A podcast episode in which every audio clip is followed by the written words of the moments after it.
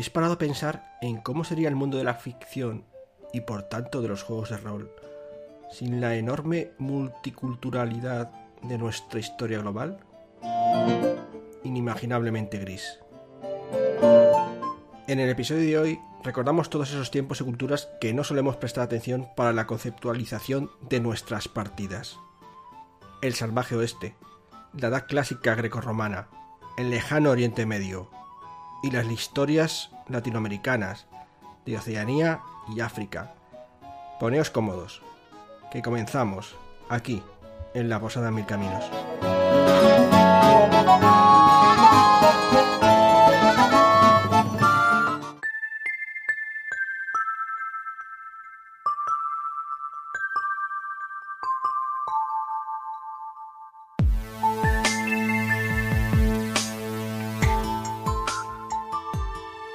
Bienvenidos, gentes, a la Posada Mil Caminos, el podcast de juegos de rol. Esta semana vamos a hablar un poco de historia, ¿no?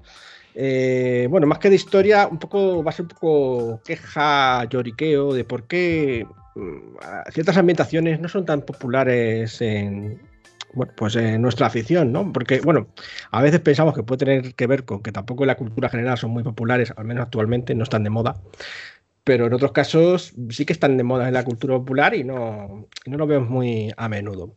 En fin, pero para ello mejor que os presente a nuestros parroquianos de hoy, que tenemos aquí a Alberto. Hola, buenas. A Claudia. Buenas. Y a Miguel. Muy buenas, ¿qué tal?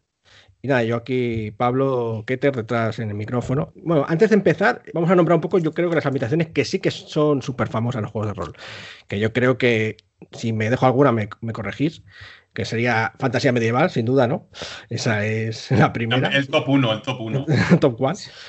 Y la otra eh, ambientación más, más conocida es la contemporánea, que suele estar más relacionada con el terror, aunque también hay cosas un poco más de fantasía, como por ejemplo lo de Dresden, ¿no, Claudia? Que no sé si eso tiene un poco de sí, terror. Sí, bueno, los que son, son un poco como distópicos, igual que el Mundo de Tiniebla, Dresden, que son mm, actual, pero un poco mm, sacada de, bueno, llevada un poco al punto terrorífico o al punto mm, cutre o no sé cómo decirlo.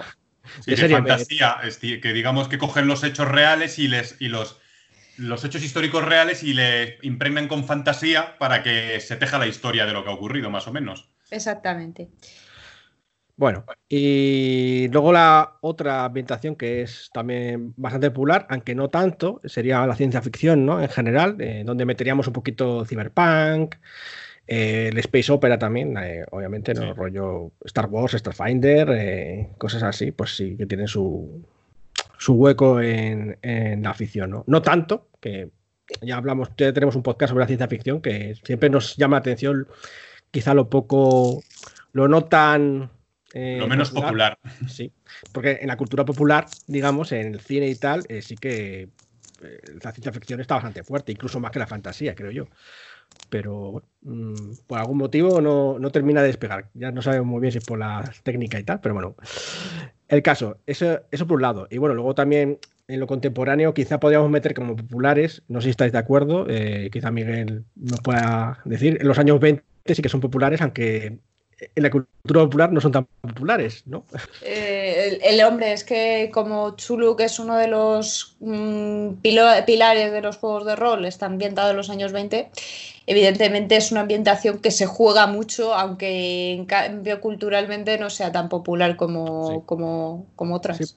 porque películas de los años 20 tal, ¿no? O, series y tal, pues, hay, ¿no? Pero vamos, que no es ni de lejos una cosa muy frecuente.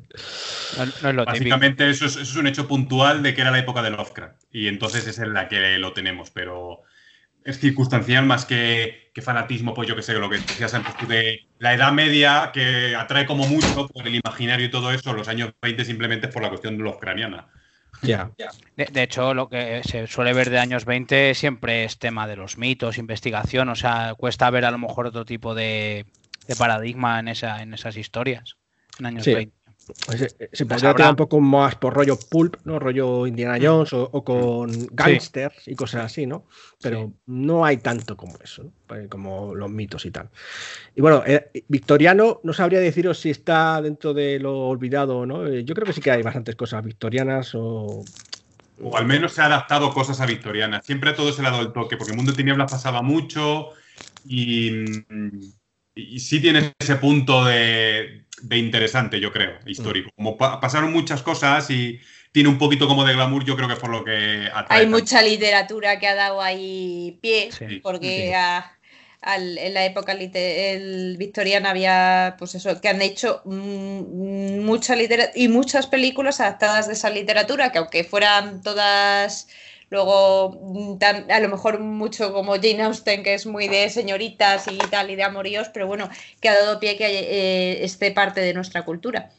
Hmm. La época victoriana, claro, es que tienes a, pues a Conan Doyle con Sherlock Holmes, luego tienes eh, el tema Jack el Destripador. o sea, toda, esa, toda esa novela que sale en plan.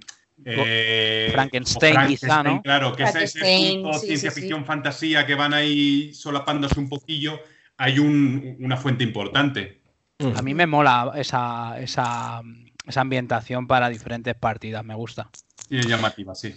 Y es un poquito la ambientación que sería de base para, el Steam, aunque no haya al steampunk, aunque mm, es verdad que alguna vez hemos hablado que de steampunk tampoco hay muchos juegos, pero bueno. No, eso no sé si caería dentro de ciencia ficción, ciencia ficción steampunk. Bueno, el caso, eh, bueno, estos son un poco las ambientaciones que creemos que son los más populares dentro de los juegos de rol, pero hemos venido a hablar de las que no son tan populares, así que allá vamos.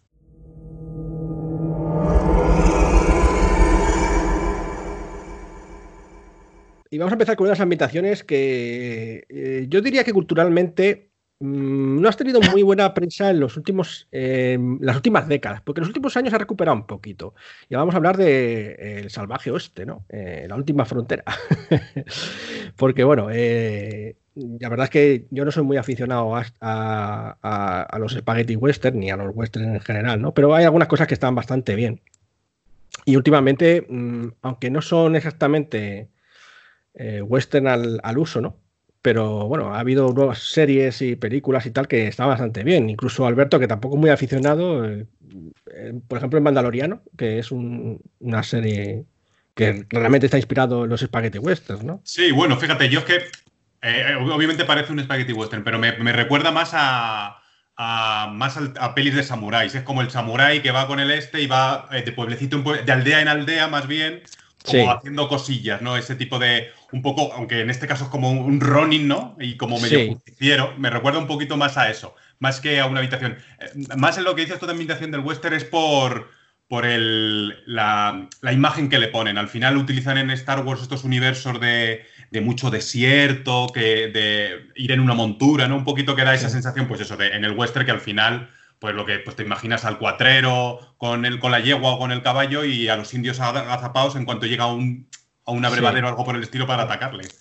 En cierta manera son dos géneros que han estado un poquito entremezclados porque eh, digamos que nosotros al cine japonés, como nos hemos introducido los occidentales muchas veces y de las películas japonesas que más conocemos son las de Akira Kurosawa, pero es que las películas de Akira Kurosawa son muy de western. De hecho, el hecho de que los siete samuráis se adaptaran a los siete magníficos es porque están tan fácilmente, están muy, muy parecidas en el estilo. Entonces, yo no sé hasta qué punto los samuráis los tenemos, o sea, los Ronin, todo eso tenemos esa imagen porque están eh, la imagen que nos ha dado Kurosawa o porque realmente eran así. Sí, hay una relación mecánica entre los dos géneros. sí, sí, sí. Bueno, eh, en todo caso, queremos, me gustaría que Miguel, que sí que es un aficionado al western, ¿no? aunque no sé si al spaghetti western en concreto, pero que, quizá nos pueda alumbrar más sobre por qué el éxito o el poco éxito del western en los juegos de rol. Cuéntanos, eh, Miguel. Bueno, muy, muy humilde, porque la verdad es que es un género que me gusta, pero no soy ningún entendido del género. O sea, conozco lo, lo clásico, ¿no? La trilogía del dólar, de Sergio Leone y tal. Y sí que es un género que, joder, a nivel histórico y cinematográfico está ahí, pero sí que es cierto que en el rol no, no, se, no se ha visto mucho. Entonces, ha, habido en su día, me acuerdo, o sea, que fue una mezcla bastante curiosa que fue eh, Hombre Lobo eh, en el Salvaje Oeste, que tuvo cierto éxito, ¿no? Quizá, bueno, porque no, bueno, no, fue más exitoso, obviamente. Claro. Pero sí que yo recuerdo conocer gente que lo jugaba y, les parecía entretenido. Nosotros hicimos una mini crónica, de hecho, de Salvaje Oeste. Estaba divertido, ¿eh? no, no, estaba, mal. De hecho, quedaba bien con el hombre lobo, ¿no? Porque a fin de Claro, yo creo que sí. Hmm, yo creo que sí. Pero luego también yo creo que, el, western clásico, o sea, que está bastante denostado a lo mejor, porque también es como de una época ya a lo mejor de que los que hemos empezado a jugar al rol, esto es más antiguo. Entonces, claro, es un género que a lo mejor a nivel ideas, para partidas a lo mejor muy épicas, pues, pues costaba a lo mejor el, profundizar algo, pero yo creo que es un género que te da para un tema de la, conquista del salvaje oeste, el tema de la búsqueda de, del oro, el tema de los enfrentamientos, digamos, con los pobres indios, que también siempre se les ponía como los malos, cuando en el fondo no, no era así. O sea, era como un, género que yo creo que ha sido, le han pintado con brocha gorda. Y da para, para, para ciertas cosillas, bastantes temáticas y tal. Pasa que sí que es muy de nicho, yo creo que te tiene que gustar eh, jugar en esa, en esa ambientación. La gente de No Solo Roll y la gente de Pedro Gil de la marca Lest hicieron el Pacemaker, que yo creo que es una obra brutal a la gente, para la gente que le guste jugar western, a nivel documentación, a nivel de tramas, de historia y tal. ¿Quién no ha querido jugar no el asalto al tren y demás y robar el, el botín? O sea, yo creo que bueno, estarían partidas en casidad, pero que sí podrían tener su, público. Que en efecto mm, eh, puede que esté denostado, pero como decíamos al principio, sí que parece que está recuperando un poco, al menos las formas, quizá no el fondo, ¿no? En plan. No sé, eh, eso pienso, así un poco. Quizá se está reconvirtiendo, ¿no? Y no sé si Claudia quería que comentara algo al respecto de eso. Que, que, luego es curioso porque sí que es verdad que es una ambientación que como era un poco la ley del más fuerte, los sheriff casi mm. era, eh, tenía muchos problemas, había mucho, había poca legalidad, por así decirlo, eh, sí que daría mucho a situaciones épicas de los héroes y, y tal, como, como la medieval, no es lo mismo que si tienes eh, otras, otro tipo de ambientaciones con, más urbanizadas que se parecen más a... Pero en, cambio, todos ese tipo de, ambientaciones épicas se, suelen tirar a la época medieval y menos al salvaje oeste. eso que ha dicho Claudia sí que, es cierto. O sea, el, salvaje oeste por la, por la ausencia de ley o que realmente el sheriff era incapaz de imponer la ley, sí que haría un montón de, de controversias o de tramas posibles para, poder jugar. Y luego sí que es cierto que asociamos el western como a, algo como muy, muy clásico de indios y vaqueros, pero yo creo que el, western, no sé si lo habéis comentado algo, también es como una, una dinámica, como una serie de... Es como que una serie de elementos que pueden darse un western. Y me voy a la peli esta moderna ahora, no sé si la habéis visto, la de Comanchería, es un western moderno, realmente. Podrías llevártelo a la actualidad. Entonces, a lo mejor sí es interesante recoger temas de western para ambientar en la actualidad a lo mejor. De hecho, hay algunos westerns muy famosos y muy buenos que no tienen nada de indios. Claro, claro, no. Además, yo que sé, está el tema de Sin Perdón, de Clint Eastwood y tal, que, bueno, podría dar para partidillas. Alberto, ¿qué querías comentarnos? Que yo, claro, volviendo un poco a lo que decías tú al principio, de que si no, a lo mejor tenía, no tenía tanto, no había cuajado tanto, o tanto sí, creo que más o menos lo estáis describiendo. Digamos que si partimos del clásico western que nos ha llegado de por películas, lo que no vamos a encontrar en el 90% de los casos va a ser eh, indios contra vaqueros, donde a ojos de hoy en día, los vaqueros que antes eran los buenos son los que están ahí echando a la gente. Entonces, claro, si no eres americano-americano, eres europeo como nosotros, probablemente esa visión sea algo que, no te guste, más o menos, entre comillas. Y claro, lo que dices tú, ahora mismo estamos eh, con esa mecánica, se está haciendo mucha cosa nueva. Claro, pero se le está dando un lavado de cara. Lo que decía Miguel, hay películas ahora donde no eh, donde no hay indios y vaqueros. Quiero decirte, estás viendo ese momento donde esa gente va a colonizar un sitio, a vivir, a intentar dominar lo salvaje y ya no enfrentarse a los indios, sino dominar lo salvaje. Entonces, claro, es cierto que es como más, le han hecho el lavado de cara necesario, han quitado el tamiz ese que tenía tan los yanquis de que somos muy buenos y venimos a por esta tierra que es nuestra porque sí, porque lo ha dicho Dios. Y entonces yo creo que un poquito la clave es esa, que, que digamos que esa ambientación están quitando, limpiándola un poquito de lo que a nosotros nos chocaba más, o a cualquier persona más o menos mm, de, siglo XX, XXI ya le chocaría. Creo yo que un poco sería la clave de por qué es un género que realmente siempre ha estado ahí latente y ahora pues está otra vez volviendo un poquito. Yo, en eso estoy de acuerdo, yo creo que sí. O sea, que es un género que yo creo que ha sido como muy, ¿cómo se dice? Se ha simplificado mucho, pero que luego si tirabas un poquito el libro a lo mejor había cosas interesantes y que se pueden exportar más incluso cosas antiguas. Yo he visto películas de John Wayne antiguas que los indios no salían, o sea, pero antiguas, estoy hablando de los 40, 50, que no, que no salía ni un indio toda la película y era un western puro y duro, ¿sabes lo que quiero decir? O sea, que también es un poco, digamos que nuestra generación a lo mejor no conoce ese tipo de películas porque la han pillado muy antiguas y entonces solo conoce lo que es, dice Alberto, los indios y vaqueros. Sí, yo creo que sí, a lo mejor debéis tener razón porque quizás efectivamente así el aspecto general pues se ve como muy antiguo y pero luego ya digo, la forma en que transcurren las tramas yo creo que son muy adecuadas para las partidas de rol, ¿no? Porque es que yo, estoy de acuerdo. Veo western western modernos, ¿no? Firefly, eh, eh, la de Mandaloriano, todas estas, y dices, madre mía, si es que esto es muy fácil de jugar y muy divertido, ¿no? Es, es, la pura diversión este tipo de, de, tramas, ¿no? Aunque, bueno, hay que luego cambiar otra cosa, pero bueno, en general es una forma muy divertida, yo creo, de, de narrarlos. el western es como una dinámica, ¿no? Unos elementos que los puedes llevar a ciertas ambientaciones y podría funcionar eh, bueno, no es lo mismo porque Cowboy Vivo, bueno, no es western como tal, pero sí es una panda de cuatreros, ¿no? Y tal. Sí, se puede jugar ciertas cosas que, en el futuro, claro. Bueno, de hecho, eh, Brave Star. Estaba pensando ahora mismo eso. Efectivamente, sí, sí. Con el caballo que se ponía dos patas. Sí, sí. La Patrulla Galáctica, me encantaba esa, esa serie de dibujos animados. Que, los Guardianes de la Galaxia era eh, Galaxy Ranger era en, inglés. Galaxy Ranger. Sí.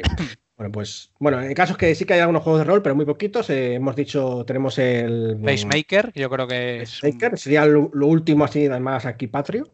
Eh, tenemos también el, Far West, que también creo que era Patrio, que es antiguo. El Deadlands, que además está con las reglas, o fue parte del diseño de las reglas de Savage World, por eso lo de Savage, que tiene un montón de ambientaciones también. El hombre lobo salvaje oeste.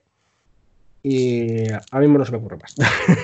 Y no viene a la cabeza, seguramente, o los oyentes, si lo escuchan y conocen, que nos escriban y, los metemos en la, en, la, lista, porque sí que es cierto que nosotros no jugamos mucho en el, salvaje oeste, ¿no? Pero, bueno, bueno, yo creo que ha sido un buen resumen de por qué sí y por qué no. Si alguien tiene otra opinión, pues ya sabéis, en los comentarios. Así que vamos a la siguiente.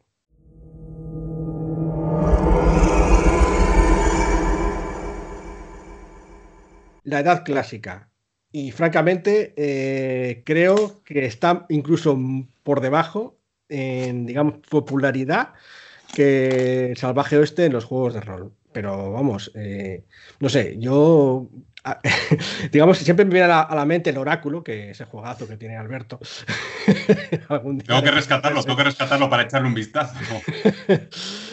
pero hay alguna cosa más, ¿no? Pero bueno, la edad clásica, pues abarcaríamos aquí un poco toda la, época eh, occidental de Grecia, Roma. Luego vamos a dejar aparte lo de Egipto, que lo vamos a hablar luego aparte.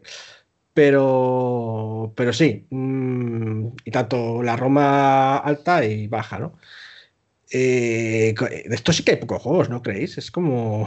¿Qué pensáis? ¿Por qué, hay tan poca popularidad? Estamos hablando de la época de los grandes héroes. O sea, es que los, de los héroes me refiero a los semidioses y los dioses que no dejan de ser realmente los superhéroes de, la época clásica. De hecho, todos ellos es curioso porque casi, si tú lees mitología, casi cualquiera de ellos podría ser una partida de rol porque son aventuras de un héroe con su grupo muchas veces que es totalmente, solo tienes que hacer un calco y te saldría. Y efectivamente hay poquísimo. Luego, en referencia lo podemos utilizar mucho, pues yo que sé, sus mitos, sus cosas, pero directamente, vamos. Sí, eh, sí.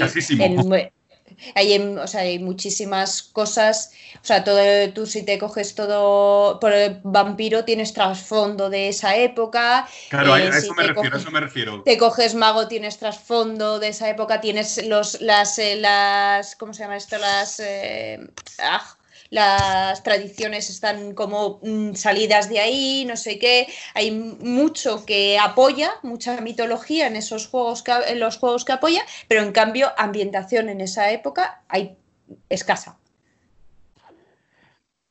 Es curioso. Yo ahora me viene a la cabeza que, o sea, a lo mejor que siempre ha estado ahí, o hay gente que ha jugado, nosotros no. O sea, por ejemplo, el tema de Espartaco, Sangre y Arena o la película clásica de Kubrick, que también daría para hacer grandes partidas en la época romana, pero es cierto que no se han visto o yo no lo he visto. O sea, película, o sea, por una, una, una, crónica tipo Espartaco, Sangre y Arena, joder, pues yo creo que eso sí que da. Es, eso, es, eh, daría para una, para una crónica perfecta porque son los siervos, los criados, cómo van juntándose poco a poco con algún renegado de los otros hasta que hacen una revolución y se liberan. O sea, que es que es partida de rol, mini crónica total. Bueno, quizás, porque es, quizás porque a lo mejor es muy complejo el mundo de la Roma imperial. Me refiero porque al final tiene mucha literatura, mucha enjundia eso para, para montar. O sea, a lo mejor puedes jugar, imagínate ser un tribuno, un yo qué sé. Pero fíjate, yo creo que al mismo tiempo o sea, por mucho, por muy. Obviamente lo que dices tú es muy denso, muy complicado y, hay que ser un experto para saber. Pero al mismo tiempo, como es la base de nuestra cultura, casi todo lo que te digan te suena un poquito. Quiero decirte, todo el mundo. si tú dices Zeus, a todo el mundo le suena Zeus. Si tú dices Quetzalcoatl, es más complicado, por ejemplo, ¿no? O Júpiter. Al final, Júpiter, todo el mundo conoce los planetas. En ese caso. y muchas de nuestras palabras a través de la ley vienen del romano, del griego. Entonces, yo creo que fíjate que no es por eso, sino por alguna razón, efectivamente hay una falta de popularidad. Yo no, a lo mejor la gente. Ah, eh, a lo mejor eh, todo el mundo lo asocia a las clases de historia aburridas. Y entonces, no, no, no, gracias. Hombre, yo, creo que aquí sí que puede que juegue un poco la popularidad en cuanto a, lo pop de, de, nuestra actualidad, porque es verdad que cine y series y cosas así de Roma, de Grecia Realmente hay muy poquito, incluso lo que han intentado no ha tenido mucho éxito. Por ejemplo, la famosa serie de Roma de los creadores de Juego de Tronos, que por pues, Juego de Tronos arrasaron, pero mm, Roma la cancelaron. O sea. pero igual la gente que le gustaba el, Imperio Romano decían que era muy buena Roma. O sea, yo no he oído críticas malas de esa serie. Claro, tiene que gustarte el tema. Claro, a lo mejor es que. no sé. no es cuestión de que sean buenas o malas, es que digo que no es popular. O sea, la gente, como que en tema que no, que no. Eh, otra película que también estaba bien hecha, que tuvo su crítica, y bueno, pues a lo mejor históricamente no es la mejor, la de Alejandría, la de Hipatia. De... Sí, la de dices tú. O sea, esa, la, taquilla se la pegó la hostia. Pero en cambio, en cambio la otra, la de Gladiator, fue un triunfa, una triunfada. Has quitado la puya que le iba a soltar a Pablo, que digo, Pablo, ahora no es Gladiator. sí, pero bueno, en cualquier caso, a lo que vamos es que obviamente fue un éxito, pero son casos más aislados. No es como cuando dices algo, lo que decíamos antes, un referente que hay un montón de cosas. Aquí los podemos casi contar. Incluso en las series. Spartacus en su momento tuvo mucho éxito, pero fue una.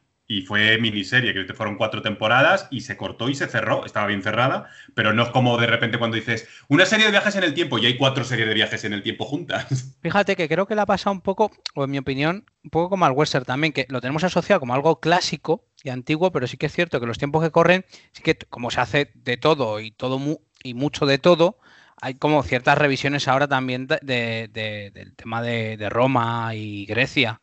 Entonces quizá abra un poco el abanico a posibles partidas o adaptarlo más al rol. O sea, no, sé, no nos imaginamos una partida, por ejemplo, de Cuobadis, no lo sé. no, hombre, pero sí, en cualquier caso, según el sistema o el juego que te estés planteando, lo que sea, o la magia que quieras meter o no, fantasía que quieras meter o no, da muchísimo juego por lo que decíamos antes, por, porque conocemos un montón y porque eran sociedades como, con, mucha enjundia de, un montón de intrigas, de, clases sociales. O sea, que, tela tiene, tiene para cortar un montón. Eh, la época clásica fue muy amplia en la historia, entonces tienes para coger un montón de cosas para gente de muchos tipos de gustos, porque puede jugar a nivel, no sé, una legión perdida, que de hecho hay una película sobre ello, de volver a, a nivel politiqueo, a la gente que le guste todas las tramas estas. Tú imagínate, por ejemplo, una partida en la que es en ese momento en que los romanos están persiguiendo a los cristianos, que iban como cultos y que se reunían mm. en secreto, y tú eres uno de esos, ¿no? Pues quiero decirte que que, si te pones a coger puntos aparte, realmente tiene un montón de momentos históricos, o sea, que dan mucho juego. Sí, ¿no? Eh, está claro que tiene. Y, si quieres hacer, puedes hacer partida de casi cualquier cosa que te imagines, ¿no? De politiqueo si quieres, porque Roma, politiqueo, todo lo que quieras, ¿no? De politiqueo, de combates, de magia con todos los dioses y todas las historias de héroes, con los, eh, todas las leyendas de los, semi, de los semidioses. Tienes, tienes mucho margen, porque son muchos años y tenía, era muy grande, y tienes para, para hacer mucho tipo de partidas. No sé A lo mejor las generaciones de, ahora que vienen de los más adelante, que se han crecido con Percy Jackson, sí que les resulta más interesante que a, que a otros. Ahí voy, claro, exactamente, eso es. Sí quería comentar que, de Roma, otra revisión que sacaron la gente de No Solo Roles, el Arcana Mundi. No sé si lo conocíais o... Yo no. Pues nada, era un juego de rol, o sea, eh, vamos, yo no lo he jugado, o sea, lo he visto y sí que salieron tres libritos, que eran el libro de la luz, el libro de la penumbra y el libro de la oscuridad.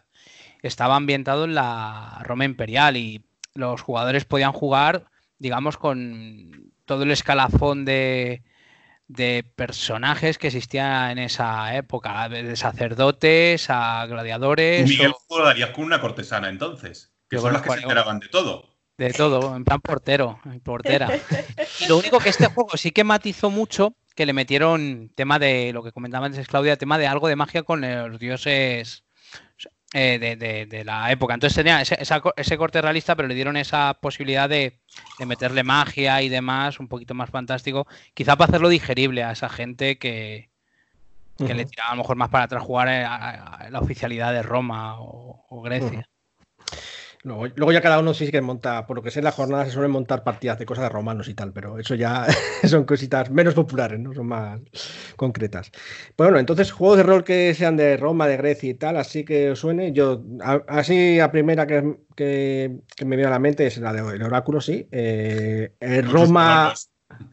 El Roma de vampiro, hay un Roma vampiro, creo, si mal recuerdo que creo que no debe ser muy bueno porque en general no, no he oído hablar mucho de él. También salió en la última época de Vampiro La Mascarada, cuando ya se terminó un poco. Así que no sé. Y bueno, lo que has comentado tú, ¿no, eh, Miguel? El, el Arcana Mundi. El Arcana Mundi. Y bueno, supongo que habrá en Fate y en PBTA uno que otro, pero vamos, así popular no me suena que, haya muchos. Van a salir, va a salir, creo que no sé, estaba en inglés, lo sacará aquí la gente de Hills Press, el que comentamos antes de Aegon, que era el juego clásico de llevar un, un héroe griego de tragedia del viaje de Ulises, etcétera, etcétera, con las gestas típicas, o sea que eso, bueno, sí que puede ser extrapolable a muy Dungeons, o sea, totalmente sí. de... Sí, no sé, es que a mí, por ejemplo, lo de Odiseo es la típica historia muy, pues, muy de, rol también, ¿sabes? O sea que... Hay un montón, el Bellocino de Oro es un grupo... De oro. se van a hacer una una aventura y se enfrentan a un dragón. O sea, o sea el tema del laberinto del Minotauro, de Creta, o sea, no sé, lo de Ícaro también. O sea, yo creo que hay cantidad de mitos que darían para un montón de, partidas. Que, de hecho se usan, pero no se usan en su contexto, se usan fuera. exactamente, eso es. Directamente un montón, pero. Hombre, es que es, digamos, la base de la cultura occidental, Grecia y Roma, pues quién no sale de ahí, claro. Bueno, pues ahí queda nuestra opinión, ¿no? Yo creo que está bien. Lo que pasa es que, bueno, pues quizá no es el momento, no sé si porque el cine o la, literatura no está muy, muy a favor últimamente, pero bueno, si os gusta, pues yo creo que si no encontráis nada, pues ya sabéis, podéis usar los sistemas clásicos o clásicos, no, los, más modernos, si queréis, PBTA, Fate, eh, Savage War, y bueno, os podéis hacer cualquier partida de lo que queráis de esa ambientación. Bueno, pues vayamos a la siguiente parte.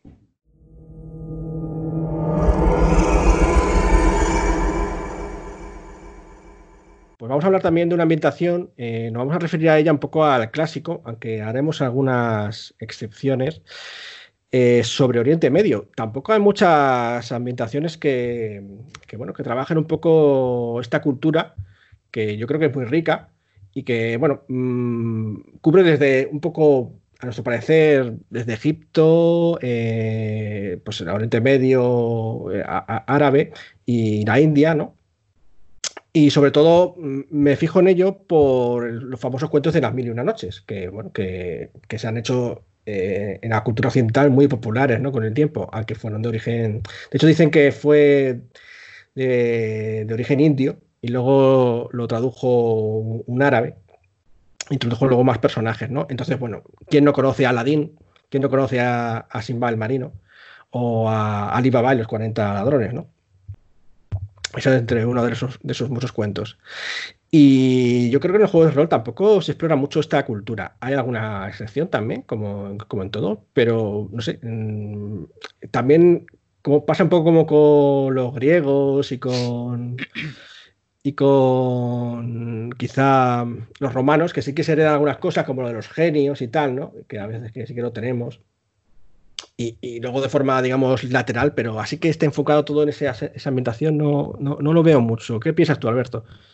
Pues efectivamente, que hay como poquito, o sea, es como mm, justo lo que has dicho, como que, que indirectamente lo, hemos bebido mucho. De hecho, el, la mil una noches, el contar los cuentos, las historias, que al final ha servido mucho de influjo en toda la temática de cuentos europea, que, que es extensísima.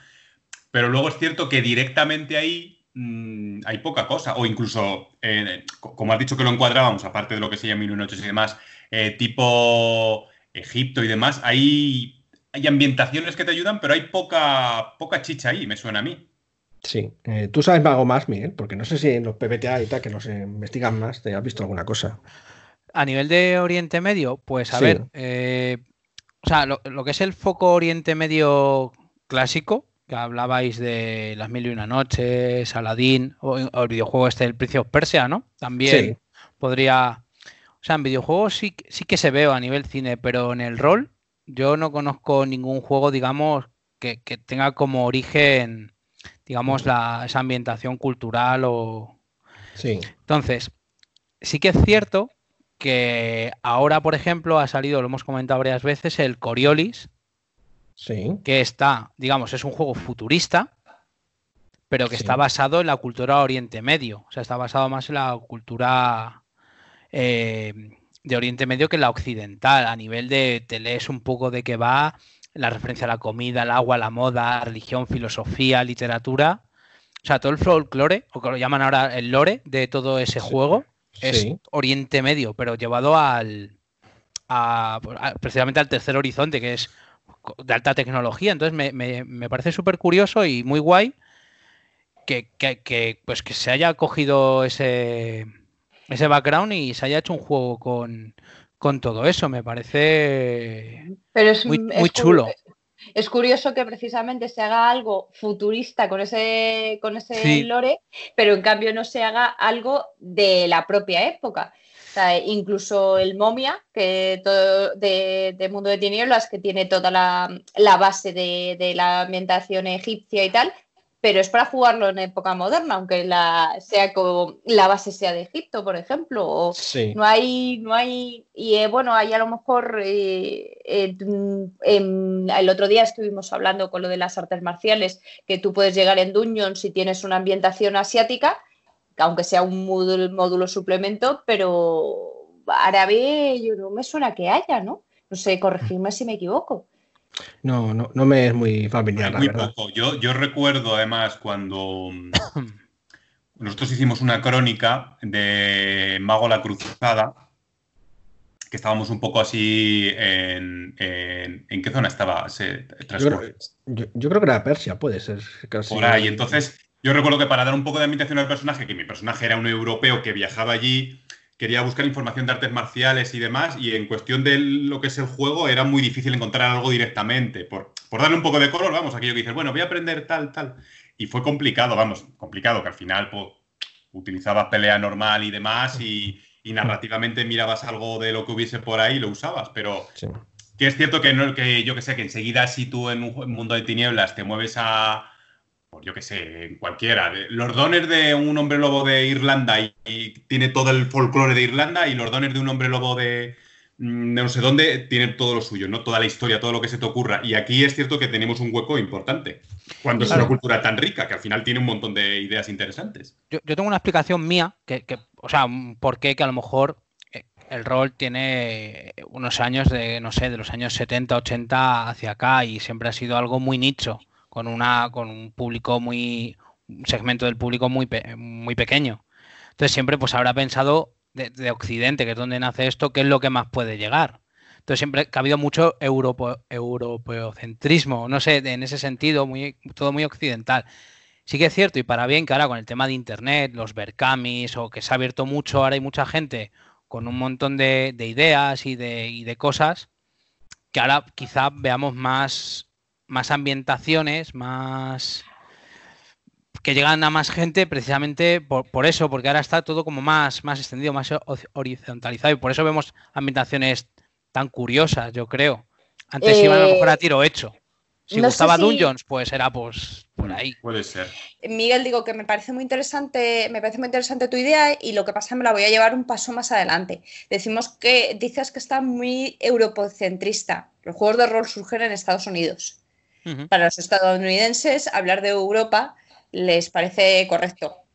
Eh, salirse de Europa ya, eh, digamos que está fuera de su zona de confort. Aquí hay monstruos. Aquí hay monstruos. Y bueno, ya, si con luego cómo ha ido avanzando las cosas, evidentemente que eso es más reciente, pero el Oriente Medio ahora mismo es el coco recoco. ¿Sabes lo que te quiero decir? Entonces, yo creo que ahí hay, hay, ahora sí que es verdad que precisamente porque los europeos estamos empezando a hacer más cosas de, rol, eh, a lo mejor se está haciendo más de más eh, universal, porque somos menos reacios a explorar otras culturas, yo creo.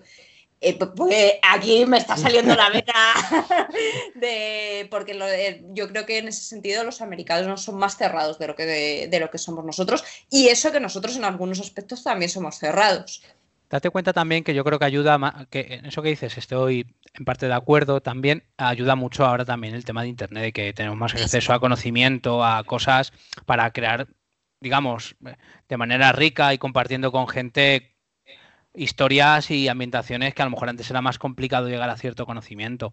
Yo lo que sí he visto, por ejemplo, cuando se han tratado cosas de Oriente Medio, de, lo que hablamos antes, eh, siempre eran como con clichés, ¿no? Como todo muy con clichés, muy marcado, muy parametrizado, que al final era un poco como que quedaba un poco infantil o quedaba un poco como a ver, tú lo claro, lo que te refieres, Miguel, es a visto desde el punto de vista de alguien. exacto, sí, era un poco que era, y al final lo como todo cortado con el mismo patrón. Estoy pensando en Vampiro los Asamitas, ¿no? Por ejemplo, o en o los Alibatín de Mago, o sea, que al final era todo como un patrón cortado, y dices, pues hombre, tendrá que ser más heterogéneo, ¿no? faltaba ese, ese, ese background detrás rico, yo creo que ahora se está consiguiendo más. Pero fíjate que precisamente la sí, bueno, la verdad es que sí, es, está como muy porque por, esa falta de conocimiento, porque para ellos, eh, o sea, para el, culturalmente tienen mucho desconocimiento de la cultura de esa época y de esa y entonces son cogen se cogen pinceladitas que son lo que lo poco que se conoce por encima y punto. No obstante, quería hacer un apunte y también darle la palabra a Alberto para preguntar una cosa, a ver si está de acuerdo, ¿no? Que em, el, no saber demasiado sobre esa cultura eh, lo convierte en exótico y eso yo creo que es, atractivo, ¿no? de cara a hacer historias, porque bueno, las cosas exóticas pues, pues molan.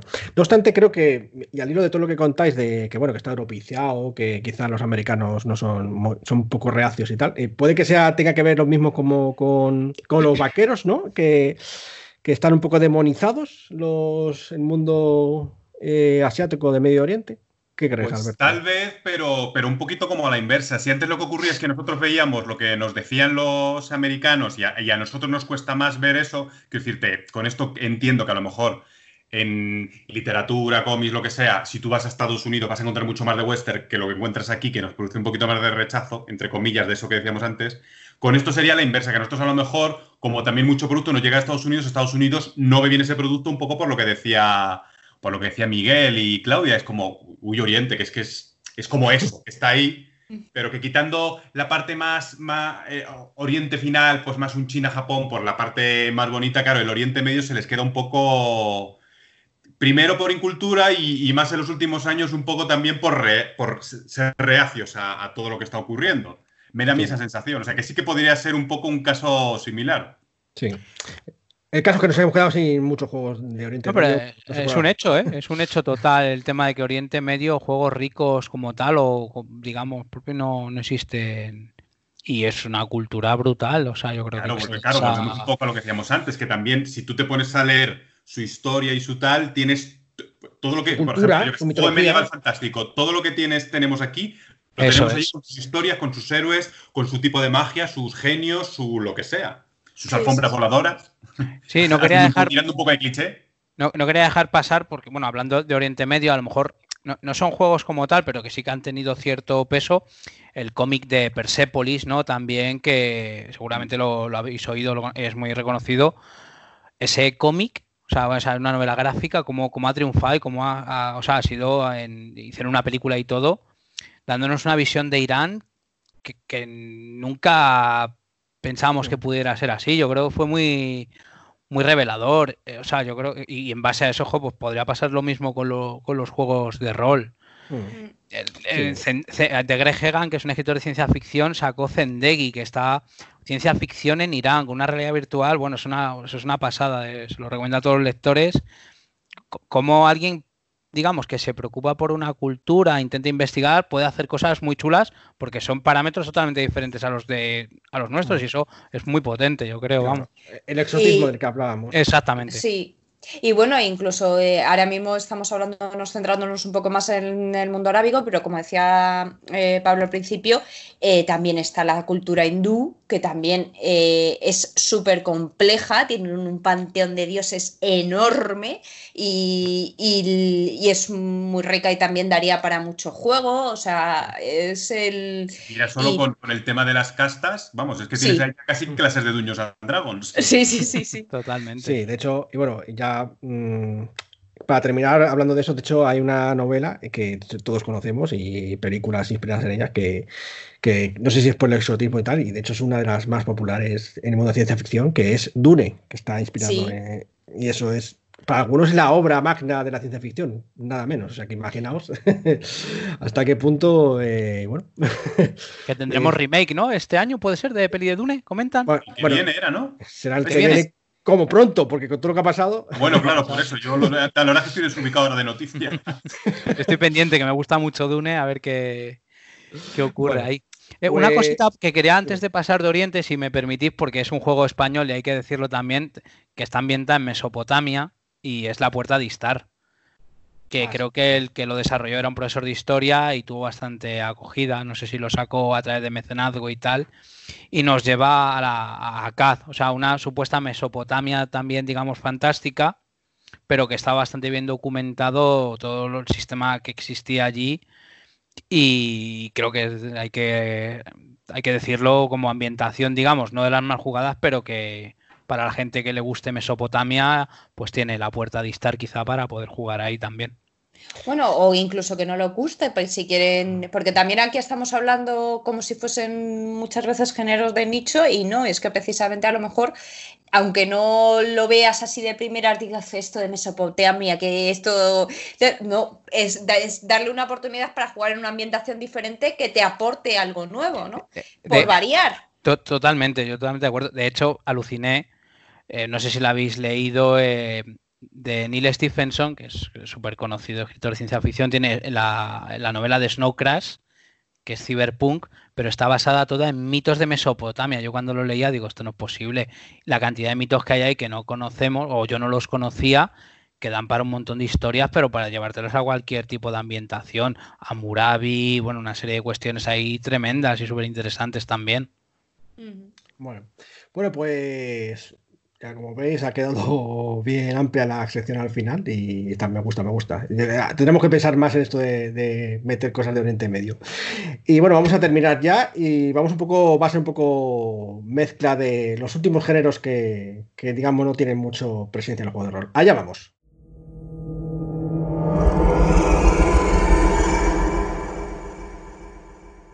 Estamos ya entrando en la fase final del podcast, pero antes de, digamos, eh, acercarnos ya a los géneros que, vamos, que no los conoce en los juegos de rol casi nadie, eh, vamos a hacer una pequeña pincelita a los posapocalípticos, porque sí que hay muchas cosas cyberpunk y de, Space Opera, pero posapocalíptico, posapocalíptico no hay mucho, ¿verdad, Miguel? Yo tampoco, a ver, ya, yo, soy como más el experto en cyberpunk, así me lo voy a asignar. Pero posapocalíptico sí que han salido alguna cosilla últimamente. Tenemos el 2084, que ha salido no sé si este año también de la gente de, No Solo Roll, de, con el sistema ITOS, que es un sistema posapocalíptico que da, bastante miedo porque es que es como muy real al mundo en el que vivimos actualmente. Y es una ambientación también. Claro, yo creo que todas estas nacen del género zombie, que hay mucho también ahora. Entonces luego han, han salido diferentes tipos de posapocalipsis con diferentes motivos del apocalipsis, que es lo que yo creo que es lo que da la vidilla al juego. No es lo mismo un post-apocalíptico de The Genesis que este 2084 o otro que sea, por ejemplo, una invasión alienígena. ¿Cómo se llamaba el, que jugamos eh, de, rollo? De Luis Rollo. Eh, plenilunio también. El, plenilunio. Exactamente, eso es. Es un género que yo creo que, gusta bastante. Lo que pasa que sí que es cierto también que a lo mejor no hay tanto, pero también es como muy personalizable, que cada uno se imagina su apocalipsis o quiere dar sus pinceladas porque ha visto una peli y un libro y, y sí que se puede llegar a jugar más porque hay más documentación de ello y para hacerse cosas chulas. Sí, eh, ya, digo que a mí me sorprende que no sea tan popular porque lo hemos dicho al principio, no fuera de los micrófonos, que, como es muy salvaje también y muy de mm. pues, muy directo, ¿no? Muy como la Edad Media, de aquí se resuelven las, cosas pues a golpes y ya está. Entonces eso es muy fácil de jugar, ¿no? Pero sin embargo no hay mucho juego de eso. No, pero bueno, yo creo que también es que es un género que está cogiendo más fuerza ahora. ¿Vale? Y de hecho, eh, las cosas, la mayoría de las cosas que ha dicho Pablo, digo, Miguel, perdona, son bastante recientes, porque es eso, es que está cogiendo más fuerza ahora y están empezando a salir más juegos ahora y posiblemente salgan más juegos de, en el futuro, porque digamos que el, ahora mismo estamos viendo como una especie de segundo aunque seamos, sigue siendo una cosa de nicho el rol, eh, estamos empezando a ver más variedad en lo que se publica. No, no es sota, caballo y rey, eh, actualmente, sí que hay más variedad, pero en cambio es verdad que aunque hay más variedad, hay de más cosas, hay de cosas que sí que están apareciendo cosas y hay otros géneros que no eh, aparecen. Yo estoy de acuerdo, o sea, sí que es cierto que siempre ha habido editoriales pilares que han sacado cosas y esas pilares pues han sacado, digamos, lo que más o menos el público esperaba. Pero ahora sí que es cierto que el rol hay como más autopublicación, editoriales más chiquititas, que yo creo que hay gente que se ha juntado, incluso ahora se ve con los mecenazgos, de sacar los juegos que siempre han dicho, pues me gustaría jugar a esto. Por ejemplo, me estoy acordando del Car Wars, no sé si os acordáis de Jock. Que eran de, hecho, de, hecho con Mad Max, ¿no? O sea, tú lo ves y dices, eso es Mad Max. Y no hay muchas cosas de esas, por ejemplo. No, pero no, era un juego de rol realmente el Car, eh, el Car Wars no era así, ¿no? De Jock. Sí, era de Jock, pero yo creo que era un juego de realmente de miniaturas, por decirlo de una manera, de, papelitos que ponías esas cosas y tal. Ah, como simulacionista de. Un poco simulacionista más bien. Pero bueno, sí, que no sé, eh, tiene poca, no sé si popularidad o si tiene mucha popularidad, pero todavía no tiene demasiado público, no sé. Es que claro, luego dices a nivel género, dices, bueno, los zombies sí, que yo lo meto dentro del posapocalíptico, pero a nivel de apocalipsis así más raro, ¿no? Por ejemplo, la peli esta que decíamos el otro día de Snowpiercer, no sé si que es en un tren que va, o sea, creo que plantea que eso daría para partida de rol también, o sea, es pues apocalíptico. Bueno, pues hay que dar el, el posapocalipsis y bueno, vamos a nombrar unos cuantos así rápidamente porque no hay demasiado de que hablar de ellos, pero bueno, eh, pues eh, algunos los parroquianos me ayudarán a recordarlos. Tenemos por ahí Sudamérica, sobre todo el asunto de los mayas, tampoco hay mucha cosa, hay alguno que otro, ¿verdad, Claudia? Eh, no, es precisamente ahí, como lo hablábamos a veces, que se mencionan gente de, es decir, eh, como cuando hablas de la tribu perdidas, estas eh, de, en Nombre Lobo o hablas de tal, se mencionan en otros juegos gente de, pero no hay ninguna ambientación que esté ambientada en lo que es el América Central y del Sur que han tenido cultura con los incas, los mayas, los, eh, las, eh, los amazonas, un montón de cultura y que también se podría sacar mucha enjundia, pero no, eh, hay, no hay nada que esté ambientado en eso. Aquí hablamos mucho del europocentrismo del que hablábamos antes, ¿no? Miguel, si tú sí que conocías uno, has comentado antes. Sí, del tema de América precolombina y de la época de la conquista, recientemente Borricar Ibáñez, de Aquelarre, que vamos a decir, ha sacado el Nahui Ojin, que es todo el tema de la, de la conquista, digamos, de, de, la, de, América. O sea, todas las historias que pueda haber, recordar pelis como la de la misión, 1492, la conquista del paraíso, son una serie de cuestiones que, bueno, están ahí y yo creo que también es muy rico eso para jugar. Pero es cierto que es súper nada este juego y no he visto mucho más. Sí, de, hecho, enlazando con esto, eh, también el renacimiento europeo tampoco tiene demasiada representación realmente en los juegos de rol. Tenemos Mago de la Cruzada, un pedazo de juego de rol, eh, recomendadísimo. A ver si se animan a hacer una versión nueva. pero más allá de eso, tampoco veo. Mira que está ahí Da Vinci, es la época de florecimiento intelectual y demás, ¿no? Y no.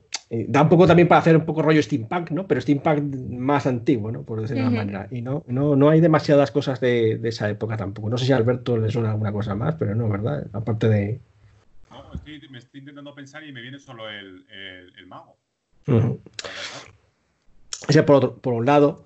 Luego, bueno, Mm, ya lo que África también es una gran olvidada, ¿no? No tiene realmente no sé, no sé qué cómo plantearíamos o se plantearían los juegos de rol eh, orientados a África sobre colonización, sobre sobre mm, eh, esclavismo o sobre pre todo eso que sería un poco... No lo sé, hombre, también el, explorar la cultura africana, eh, que el problema que yo creo que aquí, el principal problema que tenemos es que la desconocemos incluso en la actualidad una, enormemente. Eh, es que yo he estado allí, eh, he tenido la suerte de, ir a visitar al tío de una amiga que vivía allí y pasarme tres semanas y, y conoce y, de, aún a pesar de que me pasé tres semanas, conozco muy poco de su cultura. Y sé que tienen una cultura y tienen muchos mitos y tienen muchas leyendas y, es muy grande, joder, tendrán que tener mm, y muchas eh, tribus y muchas cosas. Mucha gente, de hecho, antes incluso de las tribus, ahí había ciudades perdidas que los arqueólogos han ido encontrando, que, pues todas esas ciudades perdidas, imagínate toda la historia que tendrán. O sea, no recuerdo el nombre, pero sé que había una que encontraron y demás, Quiero decirte que sí que hay mucho, pero como dices tú, que ni se conoce, ni está bien catalogado ni se conoce demasiado. E incluso, eh, pero incluso en ese desconocimiento ha habido algunas novelas mm, famosas como las, las, Minas del Rey Salomón, que se han hecho películas y todo eso, que, y todo ese tipo de, de, de esa ambientación de los exploradores que van a África, que se podría hacer, que también daría mucho juego, y tampoco existe nada. Sí, muy rollo pool, quizá el Spirit, ¿cómo era? Spirit of the Century, a lo mejor se podía... Sí, una, cosa que tenga ahí una ambientación en esa, en esa zona. Pero molaría verlo desde el punto de vista quizá africano, todos los mitos, la, que tienen que ser brutal eso. Lo que, todo eso se ha, fundido un poco con el colonialismo, porque hay muchas de las cosas que hay en Sudamérica y, Centroamérica, sobre todo, pues eh, mucho de, la cultura se han fundido con. Claro. Sí, yo creo que nuestra visión básicamente es como una cosa muy sesgada, muy tribal, pero además en un tribal muy básico, de decir la tribu que caza, que tiene un brujo de tribu o chamán y poquita cosa más. Creo que es. Que, con todo lo profundo que más que tiene que ser que eso, creo que nos da la sensación de que todo África, con todo lo grande que es, es eso, dividido en tribus y. Los inventamos mucho, pintamos con brocha gorda y no. Claro, claro, no, por eso me refiero, ¿eh? que, digo yo que pecando de no saber, que, me da la sensación de que es la, imagen, la imagen que tenemos. Sí, yo el, además es que en eso sí que como tienen todavía mucha cultura, aunque se está empezando a ver más colegios y tal, mucha cultura de educación eh, oral, tienen mucho cuento, mucha leyenda, mucho mito. Yo de hecho tengo un libro de, cuentos africanos que es muy bonito eh, y porque era la, es la, sigue siendo la forma de enseñanza. ¿Sabes lo que quiero decir? El tema de, el tema de, educación mediante las leyendas de las, de las lecciones de la vida. Entonces siguen tienen, una cultura en ese aspecto muy rica. Me acuerdo cuando fuimos al cine a ver la de que nos llamó mucho Distrito 9 que por una vez los extraterrestres no llegaban a Nueva York. Eh, además tenía ese punto exótico que también la hace mucho más interesante. Si hubiese sido en un país europeo o americano, diría, pues bueno. El foco era otro, claro, y era, era interesante por eso. Donde pones el foco yo creo que es lo que mola. Sí. Bueno, pues ahí África, mm, la verdad estaría bien, más juegos eh, con ambientaciones variadas sobre el mundo de África. Y ya, Claudia lo ha mencionado antes, y yo digo, bueno, eso ya sí que mi idea. Eh, Australia, ¿Qué, hay en Australia? ¿Qué hay en Australia? ¿Qué cultura hay allí? Pues a ver, los, aborígenes que había antes con el tiempo de sueño y todo eso tienen mucha enjundia, pero efectivamente yo creo que aquí Claudia estará de acuerdo conmigo en que han hecho como nos pasaba con antes, que tangencialmente, pues tú tienes un nombre lobo de una tribu perdida que eran de allí y tienes su historia. Un mago que puede ser un tipo mago chamán de allí, pero claro, toda esa historia, tanto de allí como Oceanía en general y los maoríes y demás, está como muy y, te ves tener también junta porque al final pues eso, donde haya vivido gente, donde haya habido, antes de que llegáramos los europeos diciendo que éramos los blanquitos, íbamos a poner orden, y la gente vivía y tenía sus historias y sus cosas. Yo, me imagino además que se podría hacer historias muy interesantes, con, porque además es como hay muchos archipiélagos y eso por ahí, eh, me imagino que había muchas culturas eh, desconectadas unas de otras, entonces cuando conseguían cruzarlo, eh, eh, sería un poco como Star Trek, ¿no? En el sentido de encontramos mundos nuevos cada vez, ¿no? Es claro, hombre, y el, que, hubiera conseguido hallar algo un poco de, ciencia dentro de su momento, claro, sería como la bomba en comparación con los otros. Eh, el, mago, sería el mago, ¿no? Así que bueno, sí. Pero, la isla de Rapa Nui, ¿no? Por ahí estaría por Oceanía, Rapa Nui, que a lo mejor es lo que más a lo mejor podemos conocer o que ha salido en algo, puedas conectar con algo a nivel de partida, pero... Cocodrilo Dandy. sí, bueno, luego está ya cuando llegan los europeos, pero claro, eso es Bueno, bueno, el, el, hecho de todas las antípodas, porque también, mira que no lo hemos mencionado antes, porque Asia está, es decir, hay cosas sobre Asia, eh, India y Oriente Medio y tal tienen un poquito, pero tal, pero por ejemplo también todo lo que es Malasia y todo eso tampoco tiene nada. O sea, hay muchas zonas, es lo que hablábamos antes del europeocentrismo, que hay muchas zonas que están muy abandonadas. Y, en cuanto nos salimos de Europa, pues incluso en Europa hay ciertas zonas que están menos exploradas que otras.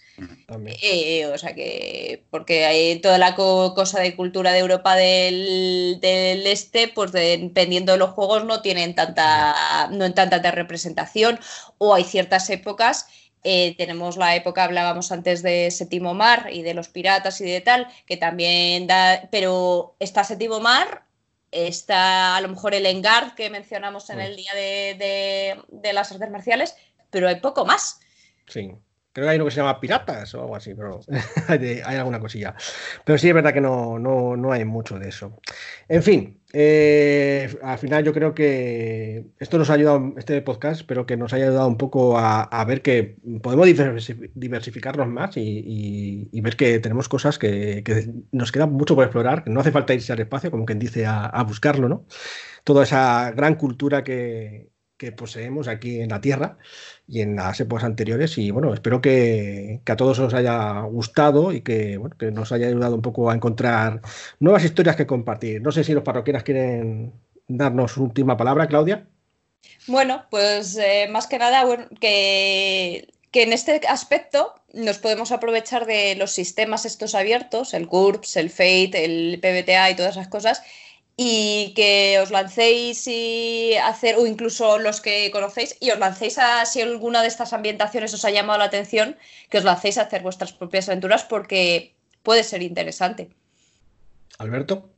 Pues yo siguiendo un poco el hilo de lo que dice Claudia, animaría a que la gente cogiera, pues eso que hemos dicho que se basaban un poquito, pues yo qué sé. Hay una tradición de mago que es de algún sitio de estos inexplorados, un australiano, por ejemplo, que toda todos los que vayan a jugar la crónica se empapen bien de información, de mitos y, la lleven allí y, sea al 100% allí. Que estiren ese, ese poquito que no era del mundo de tinieblas, que lo estiren, por ejemplo, o del juego que sea. Animo a que lo hagan porque puede ser interesante. Mm. Sí, usar un poco para, digamos, los juegos que ya conoces para que no sea tan difícil, ¿no? Meterte y cambiar un poquito, hacerlo dentro del juego que hay, hacerlo más original todavía. ¿Y tú, Miguel, alguna recomendación o cómo, Nada, ¿por qué te quedas con todo esto? Lo han dicho, pues me mola mucho hacer este podcast para buscarle un hueco a lo que siempre queda en un segundo o tercer plano y mola, pero bueno, comparto totalmente lo que dicen Alberto y, Claudia. Sobre todo mola, el, siempre decimos, el rol siempre significa intentar explorar, leer, buscar una aventura original y saber que el mundo no se reduce a Europa y Estados Unidos, pues me parece súper importante. Siempre poner el foco eh, desde el punto de vista de lo que es diferente únicamente. Y creo que eso enriquece a todo. Y al rol, pues también. Bueno, pues ya sabéis, chicos. Si no será por inspiración que podéis encontrar y diferentes partidas que podéis hacer. Así que nada, nos vemos aquí en la posada de mi camino la semana que viene. Hasta luego.